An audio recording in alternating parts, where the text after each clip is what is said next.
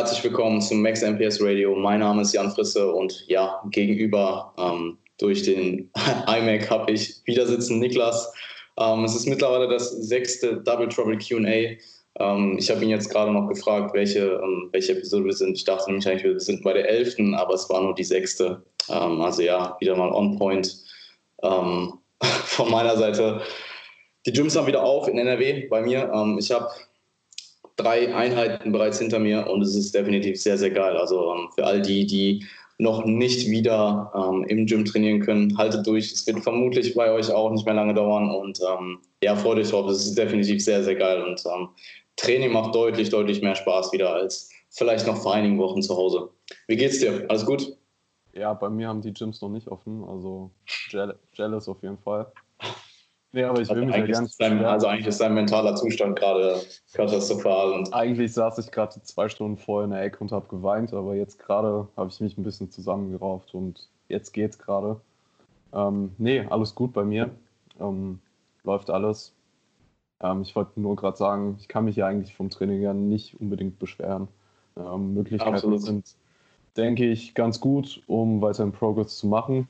Ich denke, du hast sie dir selbst erschaffen der wurde gemacht auch in der Zeit. Ähm, und ja, aber es wird Zeit auf jeden Fall. Ich habe Bock, ähm, aber es sind jetzt halt nur zwei Wochen. Aber die werden auch vorbeigehen. Das ist bei mir auch ungefähr, ist ein bisschen blöd, dass es so die Woche 5 vom Mesozyklus ist. Also könnte ich vielleicht die letzte Woche im Gym trainieren. Hat Vorteile, hat Nachteile. Ähm, werden wir, denke ich mal, spontan entscheiden, obwohl es wahrscheinlich eh das Gym wird. Ähm, ja, voll beziehungsweise vielleicht auch AM, PM, einmal Gym, einmal at Home. Ähm, ja, aber das sehen wir dann. Bis dahin ist noch ein bisschen Zeit. Ähm, ja, wie läuft es bei dir? Um, ähm, ja, so mache ich es ja auch. Also ich habe mich jetzt dazu entschieden, weiter AM, PM zu trainieren. Allerdings habe ich alle PM-Einheiten zu Hause, weil ich eben jetzt auch ja, 100 Kilo Gewicht hier zu Hause habe. Das reicht eben für Isolationsübungen aus. Also für Seitheben reicht es bei mir gerade eben. Aber ähm, ja, man kann auf jeden Fall schon damit arbeiten. Und ähm, ja, ähm, Für 5 AM wird Reserve reicht das, oder? Ja, voll, absolut. Ähm, und ja, AM wird im Gym trainiert. Ähm, habe heute das erste Mal wieder gesquattet. Das erste Mal, seit ich sie damals ähm, im späten Drittel ähm, der Prep rausgenommen habe. Also ich konnte mich, ich habe so ein bisschen Hass gegen diese Übung entwickelt, also vor allem gegen den Hyper Squat und den Smith Squat. Ähm, wahrscheinlich sogar noch ein bisschen mehr gegen den Smith Squat als gegen den Hyper Squat. Allerdings ähm, hat sich dieser Hass jetzt wieder normalisiert und ähm, ich konnte heute mit viel Freude Hyper Squats ausführen. Und ähm, ja, ich denke, ein guter Startpunkt wurde gesetzt und jetzt geht es halt darum, darauf zu packen in den nächsten paar Monaten. Und ähm, ja, ich bin, ich bin excited, Mann. Ich freue mich. Ja, ähm, ist, denke ich, für dich zeitlich auch. Also, du hast jetzt, glaube ich, einen Aufbauzyklus at home gemacht, ne?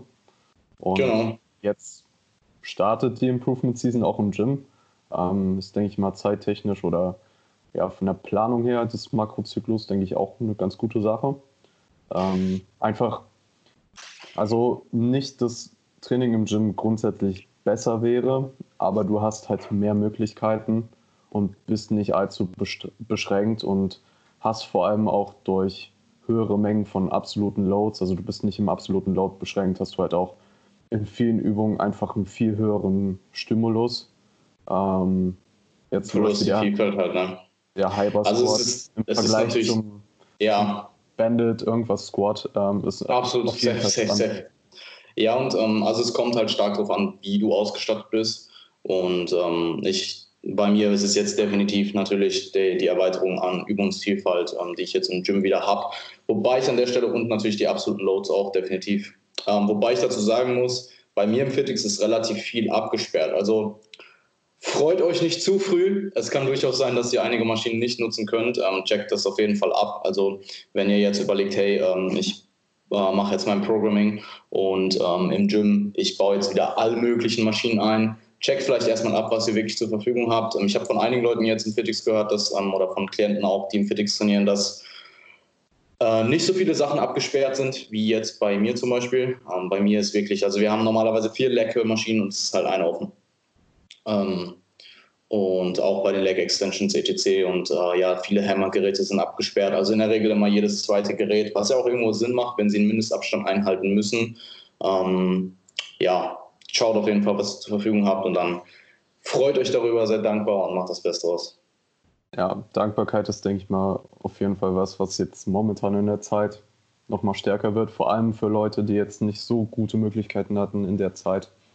Ähm, ja, aber es ändern sich halt auch einfach viele Variablen. Von daher ist es, denke ich mal, ähm, da gut, etwas reaktiver an die ganze Sache auch ranzugehen und nicht an einem starren Plan da festzuhalten, sondern einfach Klar. reaktiv zu entscheiden, einfach ja, weil jetzt eine neue Baseline gesetzt wurde. Und ja, ich meine, du hast ja auch keine andere Möglichkeit. Ne? Du gehst jetzt nicht ins, ins Fitix so und hast halt dann irgendwie eine Hammer Flat Bench da auf dem Plan stehen und die ist abgesperrt und dann reißt du die Absperrung runter und machst sie trotzdem.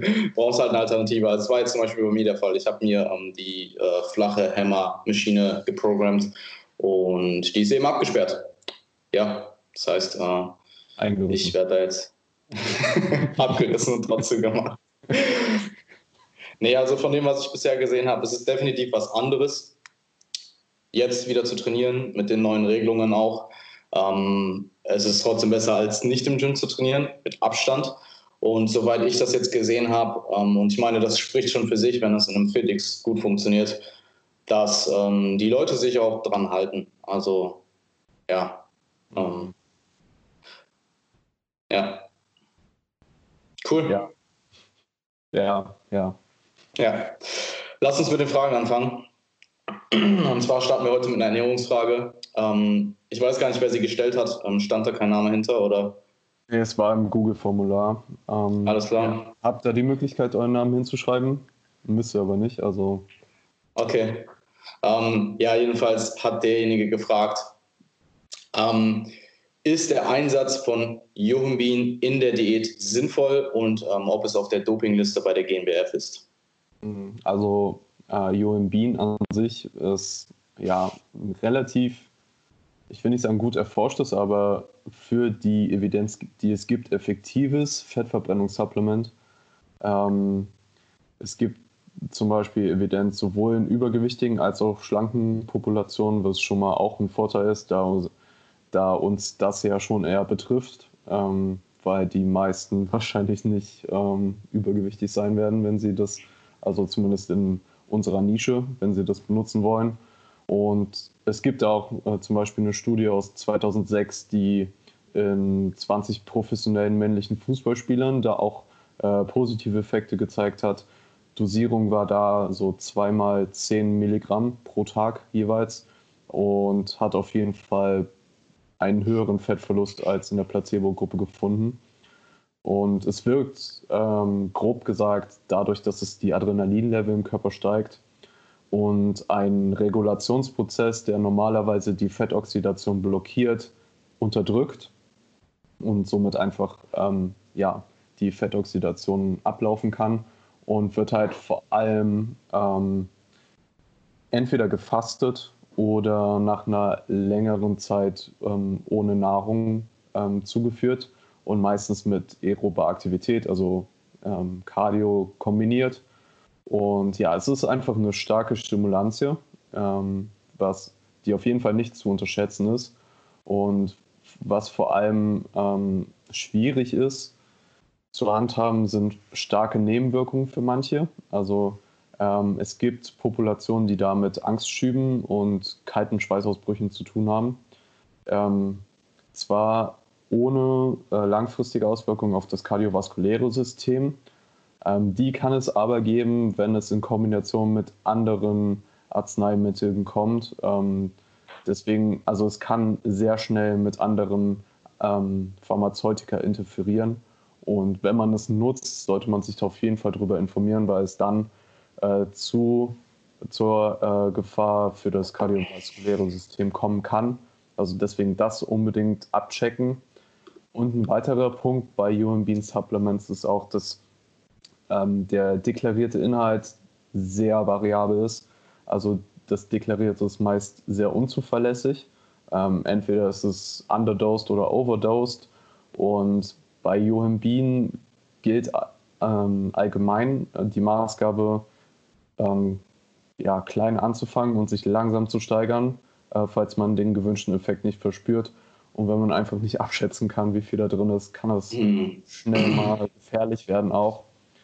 Ähm, und zur Frage, ob es bei der GmbF verboten ist, ähm, direkt steht es nicht in der Liste der verbotenen Substanzen. Stand 19.06.2019.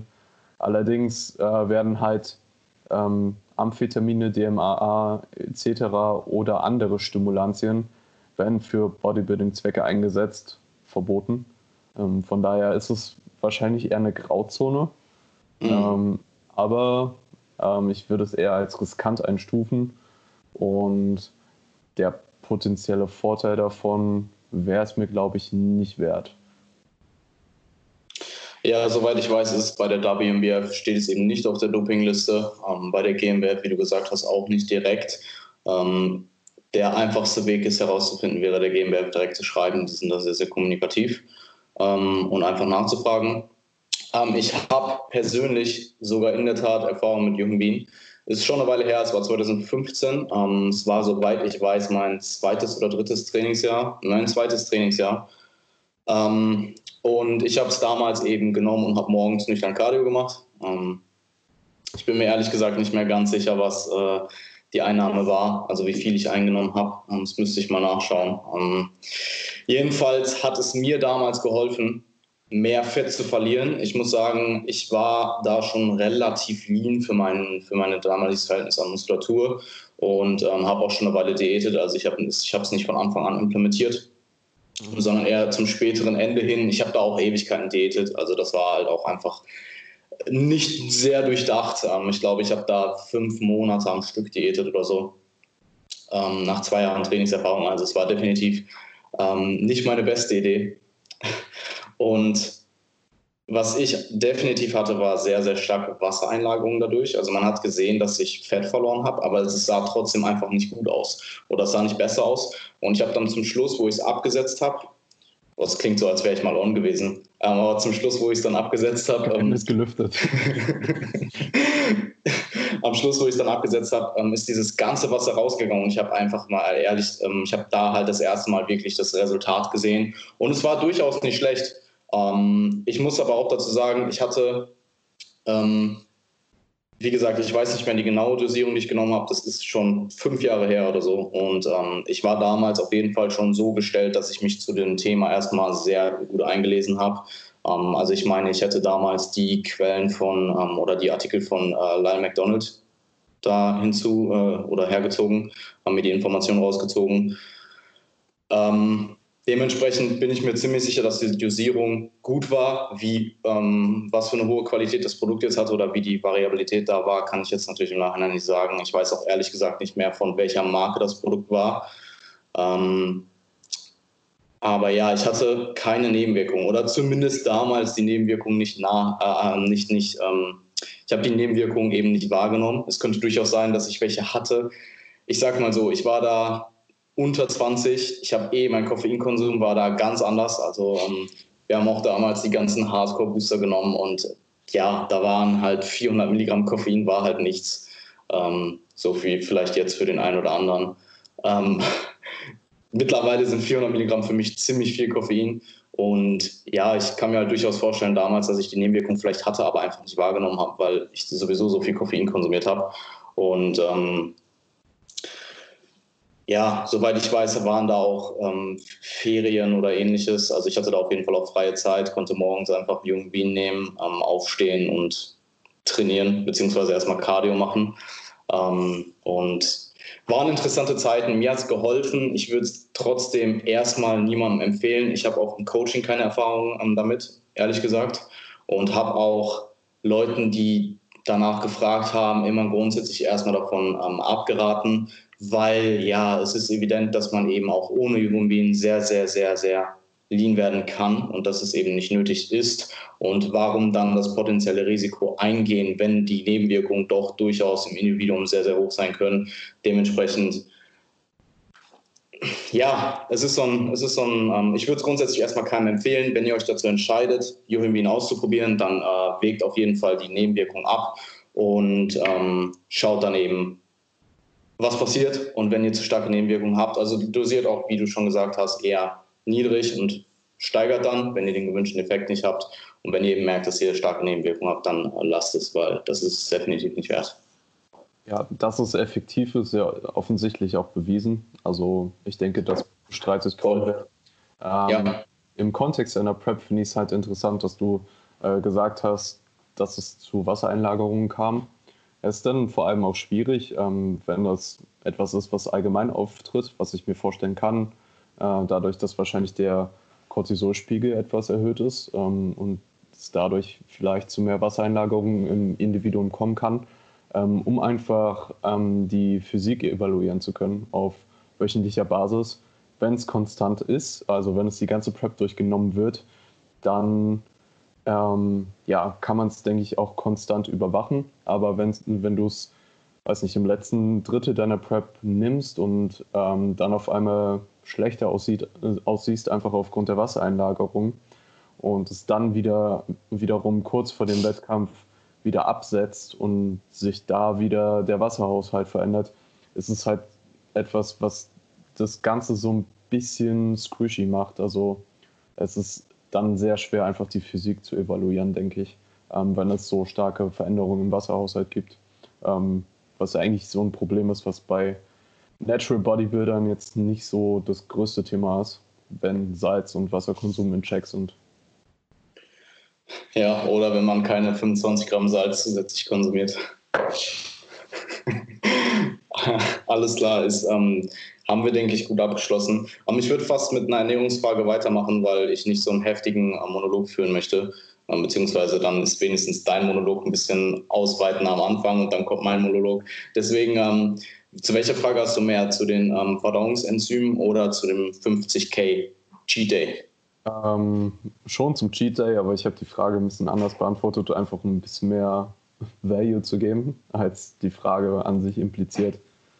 Ja, dann würde ich, ähm, dann ich sagen, lass uns mit der Cheat Day Frage anfangen. Ja. Ähm, und zwar war die Frage auch anonym gestellt, wahrscheinlich. Asking for a friend. Asking for a friend. In mir vor 50k Kalorien Cheat Day. Die Frage war jedenfalls, würde man bei einem 50.000 Kalorien Cheat Day tatsächlich knapp 7 Kilo zunehmen können? Ja, also ich habe. Asking Frage, for a friend. Die Frage an sich, also ich habe jetzt nicht die Kalkulation gemacht, ob das tatsächlich so sein sollte, aber ich habe die Frage einfach mal so umformuliert, dass wovon es abhängig ist, wie viel Fett man an einem Tag zunehmen kann. Und da gibt es halt so bestimmte Variablen, ähm, die da bestimmend sind. Also Darf ich ganz kurz einhaken? Er hat ja nicht geschrieben 7 Kilogramm Fett, sondern 7 Kilogramm zunehmen. Also okay. vielleicht lässt du das noch äh, in deine Antwort mit einfließen. Guter Punkt, okay. Also ähm, das Grundprinzip von Kalorien rein versus Kalorien raus ist, denke ich, jedem bekannt. Ähm, dementsprechend ähm, ja, der Energieverbrauch entscheidet einfach maßgebend darüber, wie hoch letztendlich der Überschuss ist. Also wenn du einen Verbrauch von 3000 Kalorien hast, 5000 Kalorien isst, hast du einen 2000 Kalorien Überschuss und so weiter und so fort. Ähm, dann gibt es natürlich noch physiologische Variablen, die auch beide, ähm, beide Seiten verändern können. Ähm, also sowohl im Kalorien-In als auch im Kalorien-Out. Das heißt, wenn sich äh, ja gut, da komme ich später noch drauf. Aber auf jeden Fall, erster Punkt ist auf jeden Fall der Energieverbrauch, der darüber entscheidet. Ähm, der Energieverbrauch setzt sich ja zusammen aus BMA, TEF, EAT und NEAT, also Basal Metabolic Rate, Thermic Effect of Food, ähm, Exercise Activity Thermogenesis und NEAT, also Non-Exercise Activity Thermogenesis, also dein Grundumsatz ähm, das, was du an Energie verbrauchst, um die Nahrung zu verdauen und zu verstoffwechseln, das, was du an, ähm, an körperlicher Aktivität umsetzt, was ähm, formell wirklich Exercise ist, also sowohl Training als auch Cardio und dann halt so informelle Aktivität, also Need in Form von Steps, ähm, Fidgeting, also mit dem Körper zu wackeln, zu gestikulieren und so weiter und so fort. Ähm, ja, das haben wir einmal bei dem Energieumsatz. Dann ein weiterer Punkt ist halt vor allem auch deine Körperkomposition. Ähm, also bis zu einem bestimmten Punkt kann man ungefähr sagen, dass weniger, äh, dass schlankere Menschen akut weniger Fett einlagern können. Ähm, ein Grund dafür ist ähm, vor allem auch die Anzahl der Fettzellen, die in übergewichtigen Populationen meistens höher ist und dementsprechend auch ähm, leichter zu füllen sind. Und dann halt auch das Level der Glykogenspeicher. Ähm, leere Speicher bedeuten demnach mehr Kapazität, um Energie in Form von Glykogen einzuspeichern, als wenn sie schon voll sind. Ähm, dementsprechend auch, wenn du ähm, trainierst an dem Tag, ähm, wirst du wahrscheinlich mehr Energie in Form von Glykogen einspeichern, als wenn du nicht trainieren würdest oder gar nicht trainierst, allgemein. Ähm, deswegen ist es eventuell dann Post-Workout möglich, auch proportional mehr Energie in die Glykogenspeicher zu packen. Der nächste Punkt wäre die Makronährstoffverteilung. Ähm, also zumindest kurzfristig ist es so, dass ein Überschuss durch mehr Nahrungsfett es einfacher macht, das auch als Körperfett einzuspeichern. Ähm, Kohlenhydrate müssen äh, halt erst umgewandelt werden durch einen Prozess, der De novo lipogenesis heißt. Und der ist halt zumindest akut relativ ineffektiv und kann deswegen, ähm, ja, führt einfach zu weniger Einspeicherung von Energie. Ähm, dieser Effekt wird aber über einen längeren Zeitraum, also mehrere Tage bis Wochen, wird er dadurch ausgeglichen, dass die Fettoxidation ähm, limitiert wird. Das heißt, ähm, das, was du dann an, äh, auch wenn es nur wenig ist, was du an Fett ähm, zu dir nimmst, wird halt direkt ähm, eingelagert, dadurch, dass halt die Fettoxidation so also beschränkt ist. Der nächste Punkt, den ich eben schon genannt hatte, wäre Need, der auch sehr individuell ist ähm, und sehr, also nicht sehr adaptiv, aber auch adaptiv sein kann. Ähm, da gibt es zum Beispiel eine Studie, in der ähm, ein 1000 Kalorien Überschuss über acht Wochen mhm. dem Probanden zugeführt wurde. Und es gibt einfach eine Need-Differenz von minus 98 Kilokalorien am Tag. Das heißt, die Person hat weniger Energie verbraucht mit einem 1000 Kalorien Überschuss bis plus 692. Das heißt, ähm, der Energieverbrauch ist am Tag bis zu 700 Kalorien ähm, höher gewesen. Deswegen, das ist halt was sehr Individuelles. Und wenn ein Energieverbrauch halt 700 Kalorien höher ist, dann ist die Differenz aus Kalorienverbrauch und Kalorienzunahme halt auch anders. Und ja. ein weiterer Punkt ist auch dieser Effect of Food. Wenn du mehr Nahrung zu dir nimmst, benötigt es halt auch mehr Energie, die Nahrung zu verdauen und zu verstoffwechseln. Das ist auch makronährstoffabhängig. Da gibt es Unterschiede in Proteinen, Kohlenhydraten, Fetten. Ähm, aber das sind so die Variablen, von denen das abhängig sein kann. Und beim Thermic Effect of Food, je nachdem, wie viel es ist, ähm, könnten das so um die 20 Prozent sein, dass das mehr sein kann. Also 20 Prozent des Energieverbrauchs, das schon, ähm, ja, schon eine gute Menge ist. Dementsprechend, ähm, ja, wovon ist es abhängig, wie viel Fett man an einem Tag zunehmen kann? Energieverbrauch, Körperkomposition, Makronährstoffverteilung, Glykogenspeicher, Need, Thermic Effect of Food. Und es ist halt auch schwer festzumachen an einer Zahl, wie du wahrscheinlich jetzt schon bemerkt hast, ähm, dadurch, dass die Dinge einfach so sehr individuell sind. Also zum Beispiel Need, das ist halt von Plus bis zu Minus reichen kann, äh, inwie inwiefern sich das ändert. Und deswegen ist es da auf jeden Fall schwer, an einer Zahl festzumachen. Ähm, und ja, dann noch den Punkt, den du eben genannt hast, ob's, ob man wirklich sieben Kilo zunehmen könnte, ist es dann wahrscheinlich auch entscheidend, ähm, äh, was so ähm, vor allem das Nahrungsvolumen an sich angeht. Wenn man jetzt von 50k Kalorien ausgeht, ähm, das ist schon mal mehr Gewicht. Dann wahrscheinlich auch im Überschuss der Kalorien mehr Carbs, die mehr Glykogen und somit auch mehr Wasser eingelagert wird ähm, wahrscheinlich höherer Salzkonsum. Also auf die 7 Kilo könntest du, glaube ich, easy kommen mit den 50k Kalorien. Easy. Ähm, ja, von daher. Ja. Also 50k Kalorien ist schon.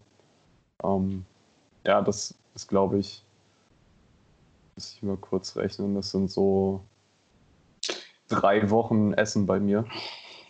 Also an einem Tag.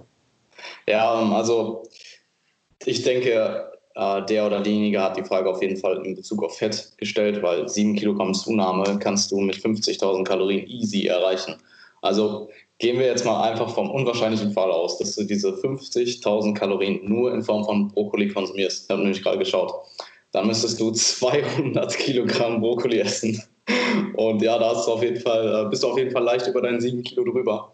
Und die wirst du auch nicht alle bis zum nächsten Tag wieder ähm, ähm, verlieren. Ähm, mich, mich würde interessieren, wie viel von den 50.000 wirklich komplett ähm, absorbiert wird auch. Also wie viel im Endeffekt wirklich erst verdaut und dann absorbiert wird.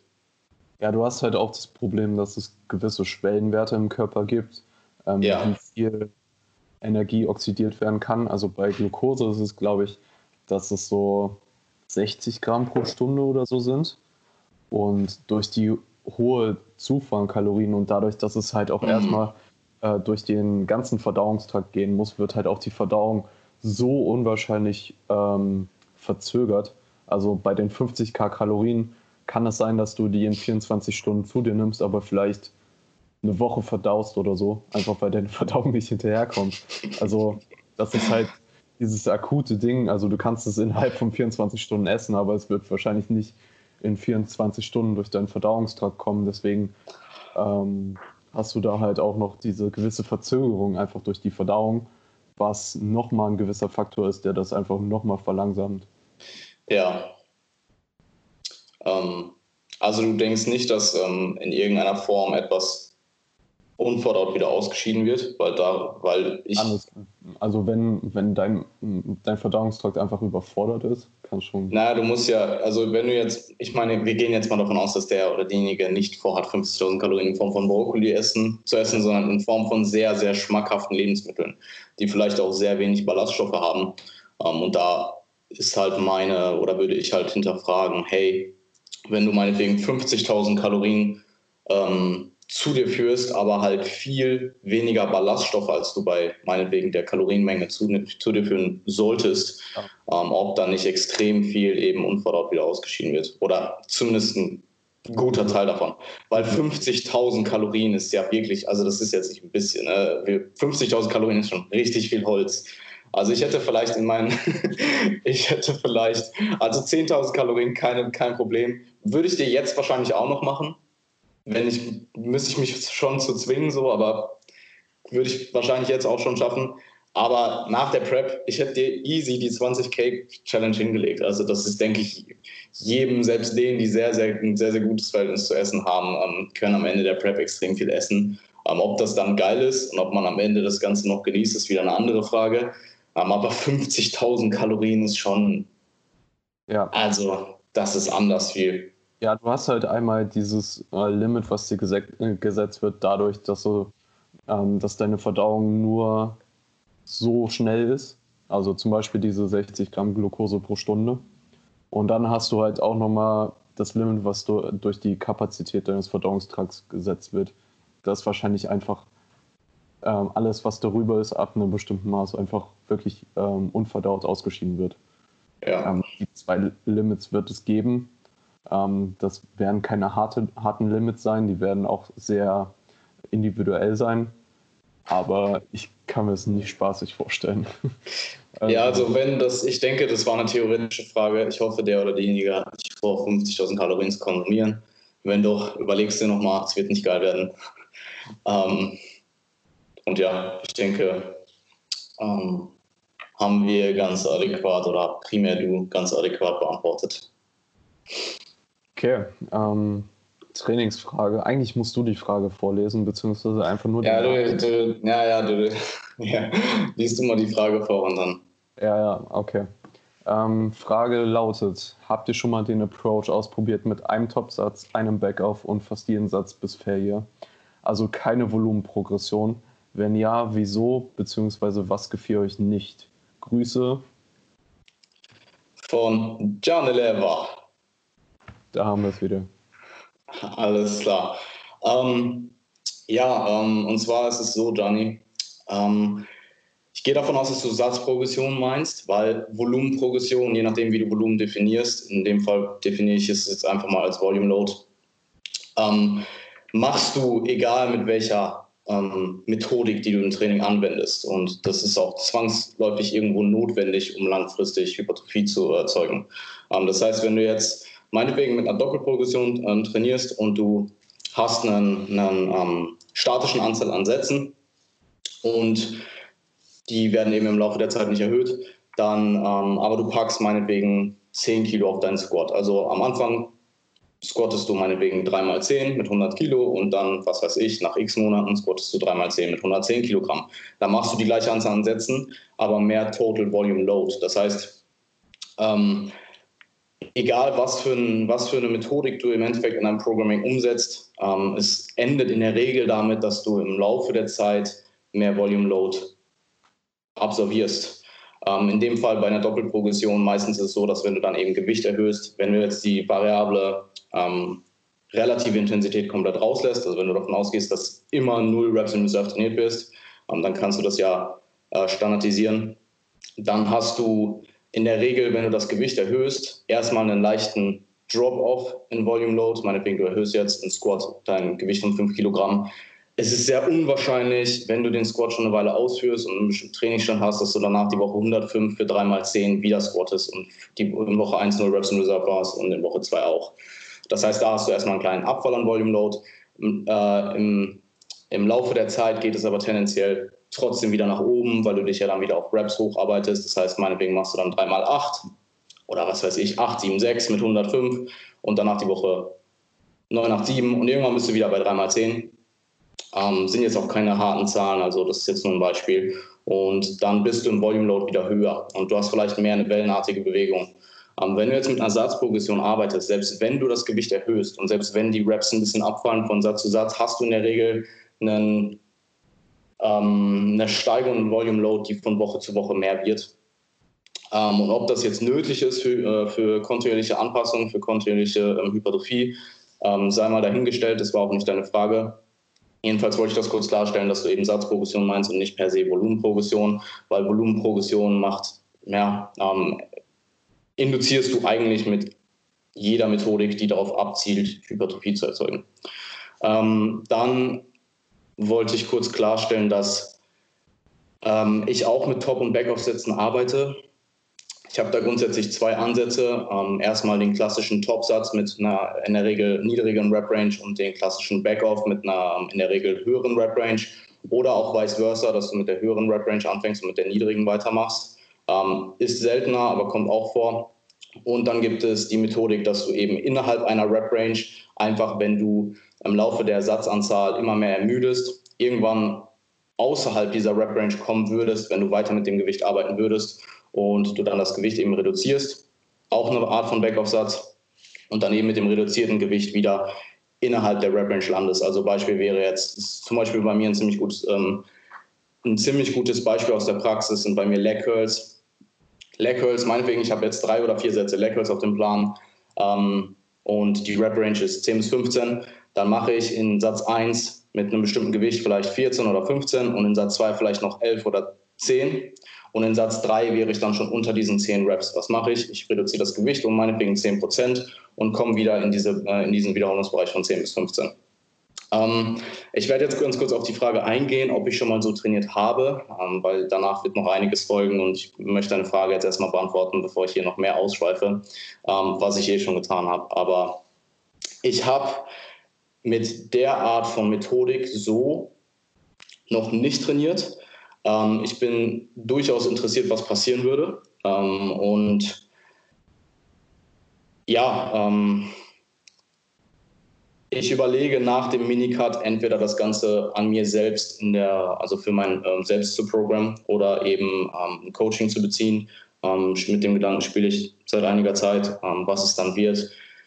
Werde ich dann schauen, ähm, weil nach dem Minicut kann ich halt sehen, hey, was ist seit dem Ende der Prep und jetzt post-Minicut gegangen, was sind die Resultate, wie viel Muskelmasse ist draufgekommen und kann es dann auch irgendwo mit, dem, mit der Zukunft vergleichen. Klar, mein Trainingsstand steigt, äh, steigt an, das heißt, ähm, vielleicht wird Progress immer langsamer, aber ich denke, ähm, innerhalb dieses Zeitfensters kann man es dann noch irgendwo relativ gut vergleichen, vor allem wenn man sich das im Hinterkopf behält. Und ähm, ich habe früher, also so meine ersten paar Trainingsjahre, war alles bis Failure. Also wir kannten auch früher gar nichts anderes. Ich bin damals von, von meinem besten Freund mit ins Gym genommen worden und ähm, er ist halt auch komplett äh, All-Out-Mentalität. Und da war halt klar, ich war halt der übelste Lauch, ähm, absolut Zero Körperkontrolle, äh, gar nichts. Und da wurde ich erstmal in die Bench gelegt und da wurde erstmal bis Failure gebencht und drüber hinweg. Und das war halt absoluter Norm. Also wir kannten gar nichts anderes und du hast halt so lange trainiert, bis du nicht mehr konntest. Dann hat dir dein Kollege noch drei Raps geholfen oder vielleicht auch fünf.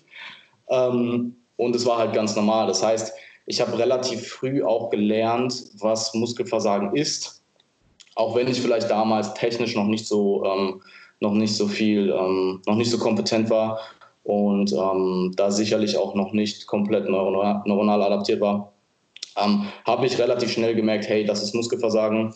Und dementsprechend mit dem Fakt, dass ich in der Regel am Ende des Trainingszyklus bis Failure trainiere, würde ich auch sagen, dass ich in sehr vielen Übungen und auch in, einem, in, in, in den Muskelgruppen, ähm, vielleicht in manchen besser, in manchen weniger gut, ähm, ziemlich gut meine Reps in Reserve einschätzen kann.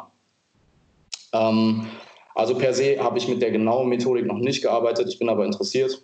Und ähm, gehen wir noch mal ein bisschen auf den ganzen äh, aktuellen, das was im Raum steht, Low Volume, äh, High Intensity versus High Volume, ähm, ähm, Low Intensity ein. Und zwar ähm, von dem, was ich bisher gesehen habe, was andere Leute so ins Netz stellen, ähm, was ich in meinem Coaching beobachte, was ich selber programme, was ich mir selbst programme, sind die Unterschiede gar nicht so groß, wie die meisten denken. Ähm, also ich kann jetzt mal als Beispiel, als Beispiel geben, bei mir trainieren die meisten Klienten eben mit, im Durchschnitt wahrscheinlich mit 10 bis 20 Sätzen bei Average 2 Reps in Reserve. Höhere Volumina kommen, kommen vor, ähm, definitiv seltener, und vor allem in größeren Muskelgruppen. Also ähm, in kleineren Muskelgruppen kommt das Ganze äh, schon häufiger vor, dass jemand plus 20 Sätze ähm, absolviert. Und ähm, bei dem Quote-unquote Approach, ähm, dass du eben diesen Top- und Backoff-Satz machst, werden meistens mehr Übungen implementiert. Ähm, das heißt, du machst dann vielleicht zwei Sätze pro Übung, machst aber vielleicht ein, zwei Übungen mehr als ich jetzt wahrscheinlich grob im Durchschnitt programmen würde. Ähm, da kommen wir wieder auf das Thema Übungsauswahl und Übungsanzahl zurück. Das ist halt super individuell und stark ähm, abhängig vom Trainingsstand und auch die äh, Komplex äh, Komplexität der Muskelgruppe. Und das Ding ist aktuell, in dem aktuellen Setting, wenn du jetzt zu Hause trainierst, selbst wenn du dir Equipment angeschafft hast, sagen wir mal, du hast 200, 300 Euro in die Hand genommen und hast dir ein bisschen Equipment beschafft, dann bist du trotzdem irgendwo in deiner Übungsauswahl oder Übungsvielfalt begrenzt. Und du hast halt kein Gym-Setting. Und ähm, wenn ich jetzt zum Beispiel Athleten hatte, ähm, die bis vor kurzem noch gepreppt haben, die, wo es halt nicht in Frage kommt, dass wir jetzt plötzlich viel weniger trainieren als vorher, ähm, die haben dann halt einfach mehr von einer Übung gemacht, weil es einfach keine große Übungsvielfalt gab. Dazu kommen dann noch solche Sachen wie Präferenzen etc. Aber ähm, das mal so als aktuellen, ähm, ja, meine, meine Observation, was jetzt, ähm, was ich gemacht habe in der Zeit im Lockdown äh, mit Klienten und was andere Leute gemacht haben. Und ähm, ja, es ist, glaube ich, oft weniger Low Intensity, High Volume versus Low Volume, High Intensity, äh, High Intensity sondern vielmehr moderat Intensity ähm, bis moderat High Volume versus Low bis moderates Volumen und High Intensity. Und ähm, die wenigsten, ich sage nicht alle, aber die wenigsten trainieren wirklich alles Null Reps in Reserve. Und dann ist auch wieder die Frage, was ist Low, was ist High Volume, weil das einfach super, ähm, es ist einfach komplett individuell. Für den einen ist 15 Sätze für eine bestimmte Muskelgruppe super High Volume, für den anderen ist das der Start des Mesozyklus. Und ähm, ja, diese ganze Diskussion ist in, ähm, in vielen Fällen, äh, in vielen ähm, Aspekten irgendwo hinfällig. Ähm, und es kann halt komplett unterschiedlich sein zwischen zwei Menschen. Und ich habe bei vielen Klienten wende ich eine Mischung eben aus Satzprogression und Intensitätsprogression an. Äh, ich habe aber auch Klienten, die eine einfache Doppelprogression trainieren und keine Satzprogression ähm, im Programming stehen haben. Und das ist dann primär meist präferenzabhängig. Ähm, außerdem ist es auch so, dass, also zum Beispiel bei mir jetzt mal, oder ähm, also als Beispiel bei mir Oberkörpersatzprogression versus Unterkörpersatzprogression, dass ich im Oberkörper in der Regel eine größere Spanne an Satzanzahl habe als im Unterkörper. Und vice versa kann es vielleicht bei dir andersrum sein. Und wie du das im Training umsetzt ähm, und wie du Progressive Overload induzierst, ist halt so individuell und abhängig von deinen Zielen, deinen Präferenzen, deiner Mentalität natürlich auch, deine Zeit fürs Training vielleicht, ähm, dein Trainingsstand und ähm, auch darauf, wie du auf bestimmtes, auf einen bestimmten ähm, Approach reagierst, wie deine Resultate sind, was du daraus, ähm, wenn du es reflektierst, eben evaluierst und wie du es dann anpasst, weil empirische Evidenz gibt uns irgendwo einen Startwert und der ist gut. Der kann für viele gut klappen. Ähm, das war es aber dann auch. Und dann geht es eben darum, dass du anpasst. Also deine Anpassung ist viel wichtiger als der Startpunkt. Und es ist ein bisschen wie bei dem, ähm, wie bei dem Ansetzen von Kalorien. Wenn du gar keine Ahnung hast, wo du stehst und du willst keine zwei Wochen warten, dann hol dir einen Rechner, rechne deinen ähm, Gesamtumsatz aus und isst den halt mal eine Zeit lang, schau, was mit deinem Körpergewicht passiert und passt dann an. Und du wirst ziemlich schnell in den Bereich kommen, wenn du eben weißt, was du äh, machst, wo du hin möchtest. Und genau ähnlich ist es eben auch mit Training. Also starte halt mal mit einer Satzanzahl in diesem Bereich und dann schau, was passiert und pass eventuell an, wenn nötig.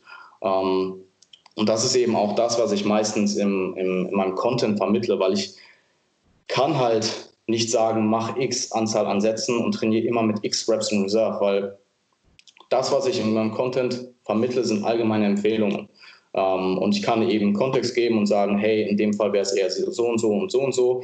Und ähm, ich glaube, viele wären sehr, sehr überrascht, ähm, wie es bei mir im Coaching in der Praxis aussieht und wie viel Variabilität auch dort herrscht, ähm, sowohl zwischen Athleten als auch im Athleten selbst. Wenn zum Beispiel jemand spezialisiert und vielleicht seinen Unterkörper gerade äh, mit, einer, mit, einem, ähm, mit einem statischen äh, Satz, mit einer statischen ähm, Satzanzahl trainiert und vielleicht bestimmte Muskelgruppen, die gerade spezialisiert werden, mit einem dynamischen, ähm, ähm, mit einer dynamischen Satzprogression.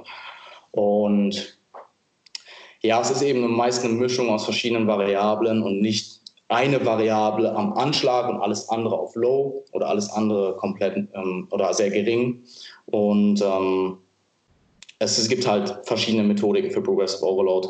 Und ähm, anstatt zu schauen, was andere machen ähm, und das vielleicht zu beurteilen, ohne den genauen Kontext zu kennen, ähm, hinterfragt es halt mal lieber und hinterfragt nach den Gründen, das wird euch viel weiterbringen, ähm, als eben ja, ähm, einfach nur XY-Programming anzuschauen und sagen, hey, warum macht derjenige da X Anzahl an Sätzen?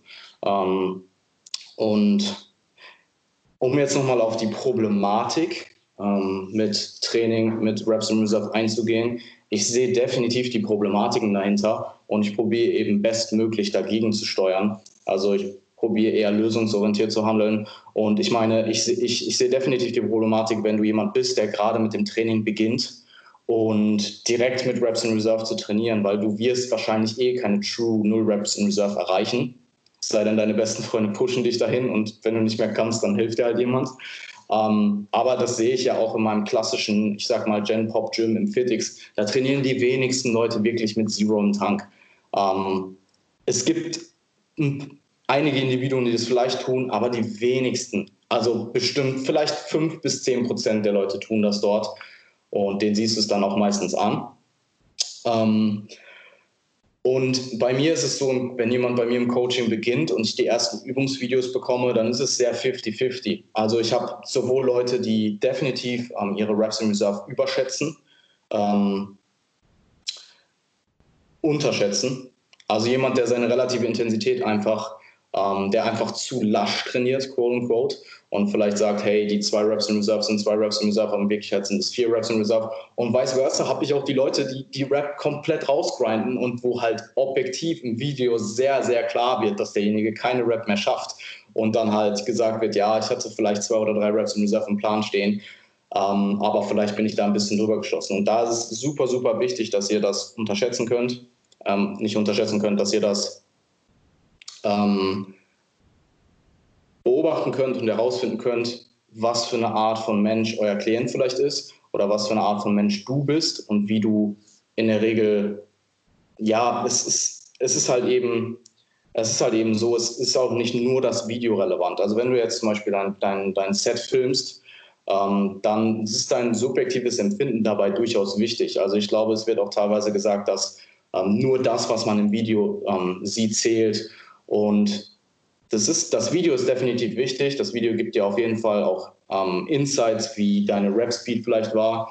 Allerdings, ähm, zum Beispiel, wenn du jetzt ein ADL hast und du merkst, dass dein Unterrücken der limitierende Faktor ist und bei der nächsten Rap würde der einrunden, die Rap war aber noch sehr, sehr, sehr schnell, dann ist die nächste Rap, wenn du die eben mit, ähm, mit einem eingerundeten unteren Rücken ausführen würdest, ist ja im Endeffekt technisches Muskelversagen und das heißt, die Rap davor waren null Reps in Reserve, auch wenn sie vielleicht im Video nicht so aussah. Deswegen die Kombination aus subjektiven Empfinden und objektiven äh, Markern aus zum Beispiel einem Video ist super wichtig. Also filmt eure Sätze und äh, wenn ihr einen Coach habt, schickt die eben dem Coach zu. Das ist super, super wertvoll.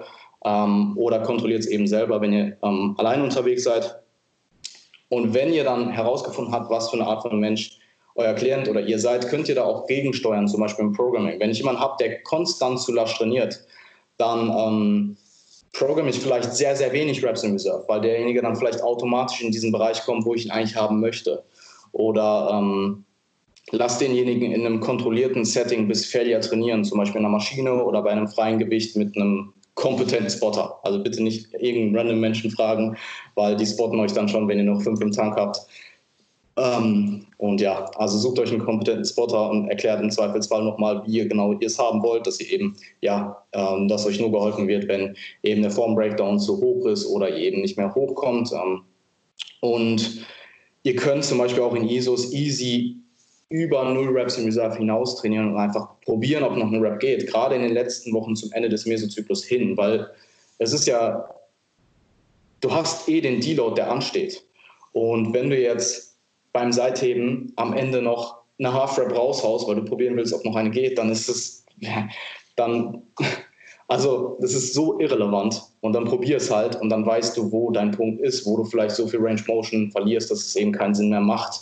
Und ähm, diese Erfahrung zu machen, ist definitiv wichtig. Und halt mal wirklich an die Grenzen zu gehen, zu wissen, wo die sind, vielleicht auch darüber hinweg zu gehen und das dann eben als Erfahrung abzustempeln und ein zukünftiges Programming und Training einfließen zu lassen und auch zu lernen, wie sich bestimmte Auslastungen in bestimmten Übungen und auch in bestimmten Muskelgruppen unterscheiden. Also ich würde sagen, ich konnte ziemlich früh schon bei einer Druckbewegung sehr, sehr, sehr genau einschätzen, wo mein Cut-off war, während das bei einer Row mir teilweise heute immer noch nicht immer perfekt gelingt.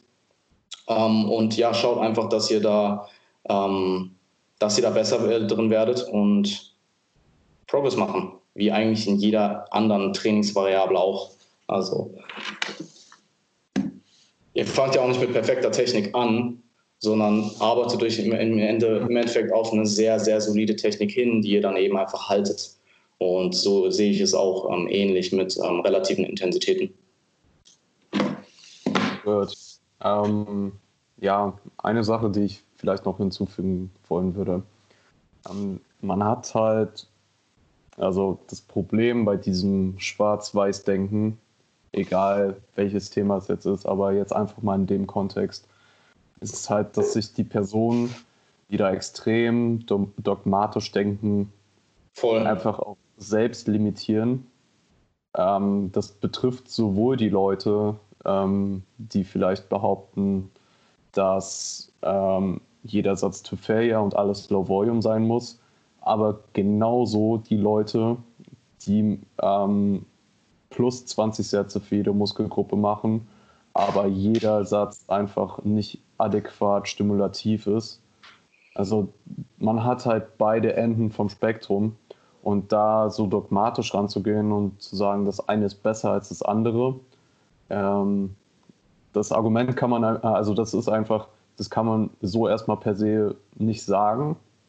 Und ähm, man hat halt, wenn man ähm, verschiedene Ansätze kombiniert, zum Beispiel, wenn man mehr Low Volume trainieren möchte, aber nach dem Deload direkt wieder All Out geht, darfst du halt nach zwei Wochen wieder deloaden. Deswegen macht es da vielleicht Sinn, eine Intro-Week zu integrieren.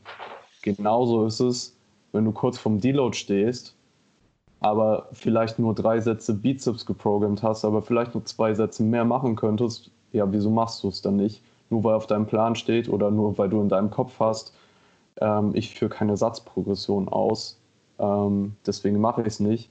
Oder genauso, wenn in deinem perfekt kalkulierten Mesozyklus steht, dass du pro Woche dich pro Muskelgruppe um zwei Sätze steigerst, aber mit der Regeneration vielleicht einfach nicht hinterherkommst, aber die perfekte Progression von 10 auf 20 Sätzen im Mesozyklus haben möchtest, nur for the sake of it, ähm, da limitierst du dich genauso. Und deswegen ist es halt schwierig, in diesen zwei Extremen zu denken. Und vielleicht macht es einfach Sinn, offen zu sein, offen für anderes und was Integriertes zu entwickeln für sich.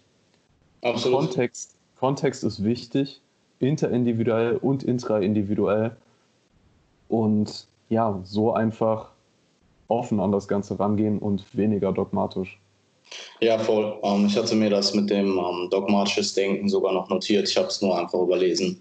Ähm, sehr, sehr, sehr guter Punkt. Und es ist halt wie so oft eigentlich in diesem Sport und generell auch eigentlich in sehr, sehr vielen anderen Bereichen des Lebens. Es ist nicht schwarz, es ist nicht weiß, es ist irgendwo eine Art von Grau. Und ähm, ja, that's it. Mehr habe ich dazu nicht hinzuzufügen. Und ich bin gerne auch offen für Diskussionen. Also wenn jemand äh, Kritik ausüben möchte, dann spreche mich an. Ich bin da sehr, sehr offen und ähm, finde es auch interessant, ähm, darüber zu sprechen. Und so wie du gesagt hast, ich bin ja auch offen dafür, habe auch überlegt, ob ich es, also habe ja auch gerade schon darauf angesprochen, dass ich, ähm, oder habe es angesprochen, dass ich durchaus überlege, jemandem das Ganze entweder abzugeben und halt dann einfach mal zu machen und zu schauen, was passiert, oder für mich selbst zu programmen und zu schauen, was passiert und damit halt noch mehr Erfahrung zu machen. Und ja, es bleibt spannend.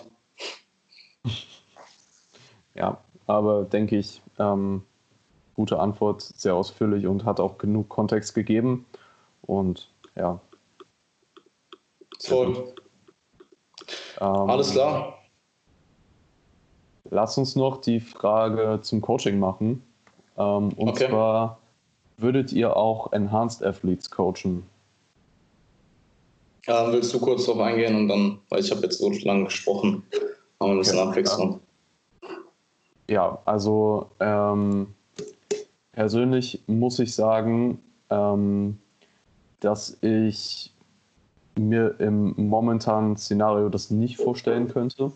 Ähm, einfach weil mir die Expertise in dem Raum einfach fehlt ähm, und es durch die hohen gesundheitlichen Nebenwirkungen, die das Ganze doch mit sich ziehen kann, wenn man es ähm, nicht durchdacht angeht, ähm, einfach zu riskant ist. Ähm, ich würde mich da zu inkompetent für fühlen. Ähm, allerdings, was ich mir vorstellen könnte, wäre Training und Ernährung für dieses Individuum äh, zu übernehmen und alles andere, was dann Special Sport Supplements angeht, an jemand anderen abzugeben. Aber auch, ähm, ja, was die was die Haftung da angeht ähm, oder, oder die Verantwortung, besser gesagt, für die äh, Methodiken, die da angewandt werden, ähm, würde ich ja, wie gesagt, keine Verantwortung übernehmen wollen. Ähm, ja, ich sehe das Ganze ähnlich. Also ähm, ich bin grundsätzlich nicht komplett abgeneigt. Vor, ähm, also die Voraussetzung eben, dass es offen kommuniziert wird. Ähm, sprich, dass mir jemand sagt, hey, ähm, ich war on oder ich bin on. Ich habe mit ehemalig Enhanced Individuen zusammengearbeitet, aber dann habe ich eben auch direkt klar gemacht, hey, ähm, für die Zukunft, wenn wir starten, dann ähm, wird es eben kein Naturalverband, weil du hast eben nicht diesen Zeitraum, den es eben bei bestimmten Naturalverbänden als Vorgabe gibt, die du eben ready sein musst, hast du noch nicht erfüllt. Dementsprechend kommt es für uns nicht in Frage. Ähm, ich denke, das weiß, also das sollte, das sollte Standard sein für jeden ähm, kompetenten oder guten Natural Bodybuilding Coach. Und ähm, ich habe in dem Bereich, so wie du, einfach keine Expertise. Das heißt, ich kann den Bereich definitiv nicht übernehmen. Ähm, Training und Ernährung und die restlichen Variablen eben zu, ähm, zu einzuholen und zu evaluieren und dann eben Feedback zu geben und Empfehlungen rauszugeben. Klar. Ähm, allerdings denke ich dann auch einfach, dass wenn jemand Expertise in beiden Bereichen habe, dass es da einfach Leute gibt, die wo derjenige einfach oder diejenige einfach besser aufgehoben wäre. Ähm, wenn jemand eben auch die Enhanced-Seite, die äh, Special Sport Supplement-Seite übernimmt und da eben auch äh, kompetent drin ist. Ähm, das ist halt einfach nicht meine Scope, um, oh, Scope of Practice und die sollte man dann auch einfach im Hinterkopf behalten. Ähm, ob es langfristig so bleibt, weiß ich nicht, aber ich, aktuell würde ich sagen schon. Und ja, ähm, that's it. Ich denke, der, der eigenen Scope of Practice sollte man sich da auch auf jeden Fall bewusst sein. Das geht äh, einmal in die Richtung, aber es kann halt vielleicht auch sein bei äh, Verletzungen oder ähnlichem, ähm, dass wenn einfach Probleme bestehen, die jetzt nicht direkt ähm, festgemacht werden können an einer bestimmten Ursache, äh, sondern dass vielleicht äh, chronische Beschwerden sind, ähm, dass man sich dem einfach bewusst ist, dass man da kein Experte ist. Man kann nicht in allen Bereichen Experte sein und einfach da die richtigen Leute zu kennen, zu denen man dann, ähm, ja, das ist das deutsche Wort, ähm, zu, zu, zu dem man dann Kontakt aufbauen kann und vermitteln kann. Ähm, aber ja, und das gleiche Prinzip gilt da auch. Ähm, man muss sich dem bewusst sein, dass man nicht alles wissen kann und das ist auch nicht weiter schlimm. Ja, voll. Und ich habe in der Vergangenheit auch Leute abgelehnt, die aktuell on waren. Ähm, sogar nach dem Beratungsgespräch, wo das dann erst klar wurde, also es wurde im Vorhinein halt dann einfach nicht kommuniziert. Und ähm, die Leute, mit denen ich eben gearbeitet habe, das waren halt alles, die waren halt in dem Moment auch nicht on, in dem ich mit ähm, der oder die, äh, diejenigen zusammengearbeitet habe, sondern in der Vergangenheit eben. Und deswegen, ja, ich denke, die Antwort ist, ähm, haben wir beide, haben wir beide adäquat beantwortet. Die Frage haben wir beide adäquat beantwortet, nicht die Antwort. Antwort gut gefragt, ja. Ja, und ich meine, ich habe natürlich ein paar Enhanced-Athleten, also äh, Jeff, Niklas, ähm, Gianluca. Obviously. obviously, obviously, ganz klar. Ich hoffe, keiner glaubt das. Irgendwer wird es glauben. Rufmord. das war's. Alles klar. Cool. Ähm, die Enzymfrage willst du nicht mehr machen? Lass es dir fürs nächste Mal aufheben.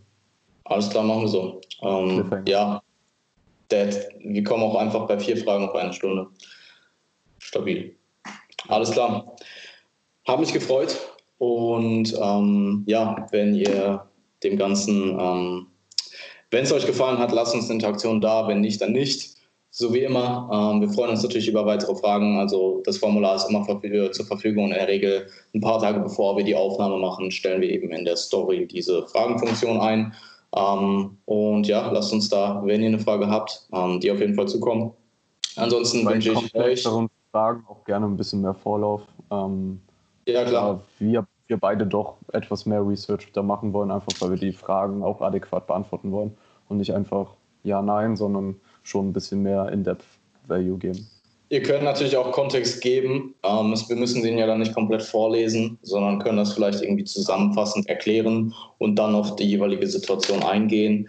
Ähm, also ja, schreibt uns da ruhig Romane. Wir, nehmen die dann halt nicht komplett so über den Podcast mit über, sondern fassen die zusammen. Aber in mich vor der übelste Roman. 20 Seiten, ganze Lebensgeschichte, wie auch immer. Alles klar, ich wünsche euch einen fantastischen Tag und dir ebenfalls und wir hören uns übernächste Woche wieder. Mach's gut. Viel Spaß im Gym.